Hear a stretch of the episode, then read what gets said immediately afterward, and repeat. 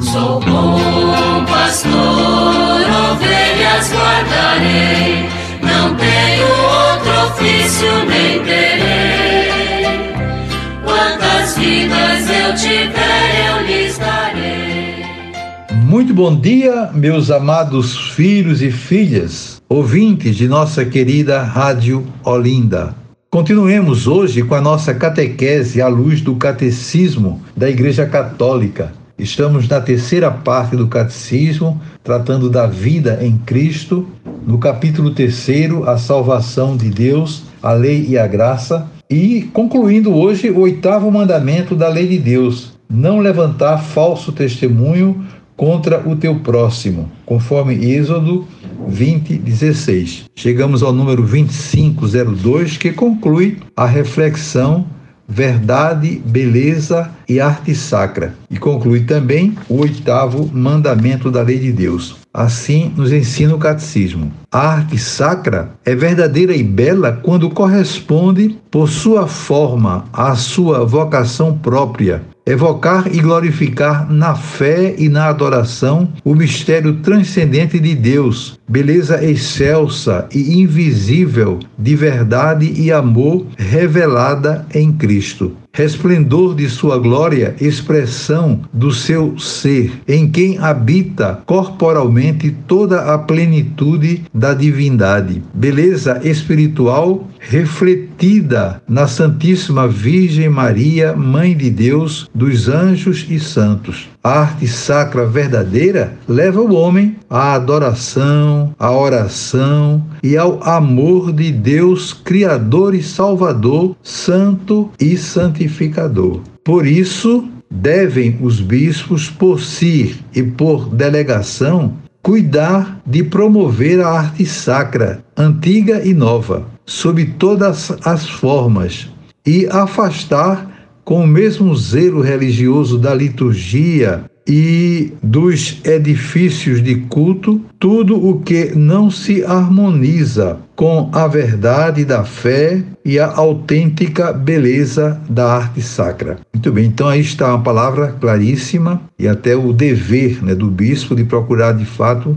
ajudar para que as igrejas da diocese todas possam é, ter essa motivação que nos convida à oração, ao encontro com Deus pela arte, pela beleza, pelo cuidado. E vamos agora resumir, conforme o catecismo, tudo aquilo que foi dito no oitavo mandamento da lei de Deus. Não levantarás falso testemunho contra o teu próximo. Os discípulos de Cristo revestiam-se do homem novo criado segundo Deus na justiça e santidade da verdade. A verdade ou veracidade é a virtude que consiste em mostrar-se verdadeiro no agir e no falar, fugindo da duplicidade, da simulação e da hipocrisia. O cristão não deve se envergonhar de dar testemunho de nosso Senhor em atos e palavras. O martírio é o supremo testemunho prestado à verdade da fé. O respeito a reputação e a honra das pessoas, proíbe toda atitude ou palavra de maledicência ou calúnia. A mentira consiste em dizer o que é falso, com a intenção de enganar o próximo que tem direito à verdade. Toda falta cometida contra a verdade exige reparação.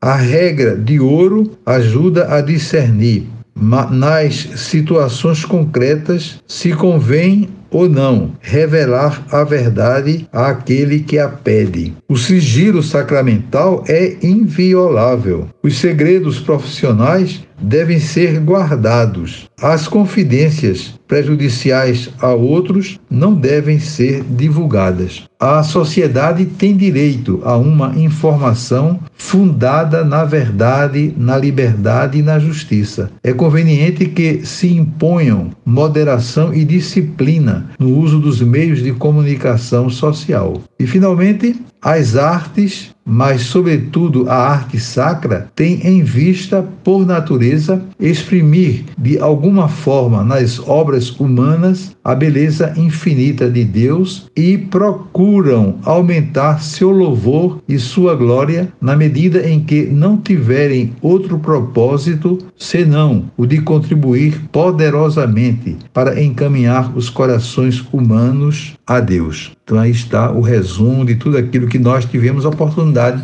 de ler, de refletir ao longo do oitavo mandamento da lei de Deus. Desejo a todos e todas um dia muito feliz. Amanhã, se Deus quiser, voltaremos a nos encontrar. E sobre todos vocês, venham as bênçãos do Pai, do Filho e do Espírito Santo.